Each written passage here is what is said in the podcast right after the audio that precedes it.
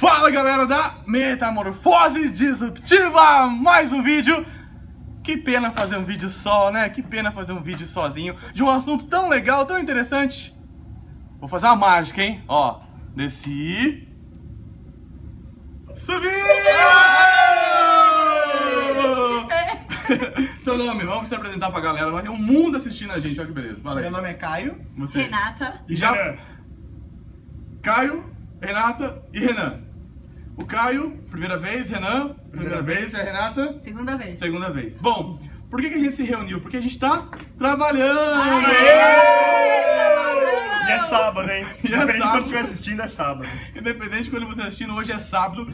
E aí a gente tá se preparando pra fase da noite do, desse trabalho que a gente tá fazendo, que é o final de semana, que é uma imersão de um projeto que a gente tá trabalhando. E surgiu agora um insight muito poderoso, muito legal, que aí o Caio falou uma coisa, o Renan falou outra, o Renato falou outra coisa, eu falei, gente, esse é um post do Metamorfose Disruptiva. Fala a primeira coisa aí, Caio, o que, que rolou? Bom, a gente estava comentando sobre colaboração e sobre como você, como você pode usar diversos repertórios para chegar numa coisa muito mais rica e muito diferente.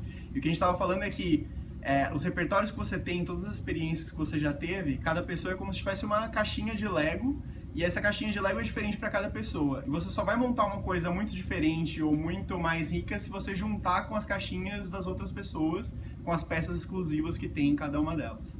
Não é legal? Sensacional.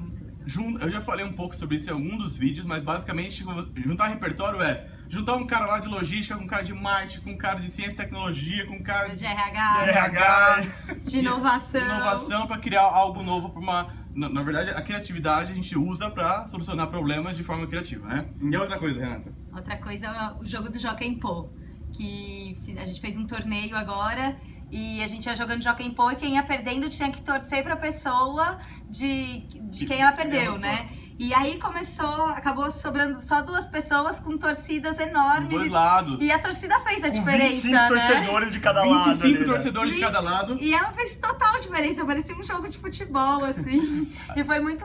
Nunca o muito Joaquim Pô teve tanto É. a ver com inovação e empreendedorismo igual aqui. Ah, E ah, aí você percebia que a sua ideia não foi aprovada, mas a ideia do outro foi e que você tava torcendo por essa ideia ser aprovada e não torcendo contra, né? Então, Porque qual que é o caminho normal, né? O, o ponto do- da reflexão foi, quando você propõe alguma coisa e isso não é aprovado, existe um percentual de pessoas que ficam pé da vida com isso Puta. e até vão jogar contra quem seguiu.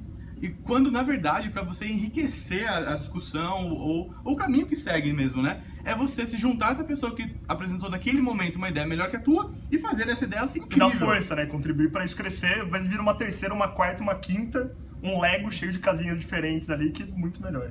E assim vai. E por isso que a gente decidiu compartilhar com vocês. Mais um comentário?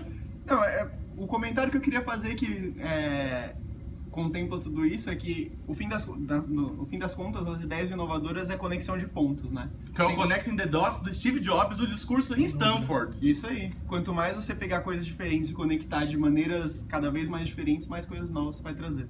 É isso aí. Sensacional. Uma palavra pra acabar o vídeo, vai. Uma palavra. Duas, liga os pontos. Liga os pontos, você. Conexão. simplicidade. Até a próxima. Tchau! Tchau! Uhul!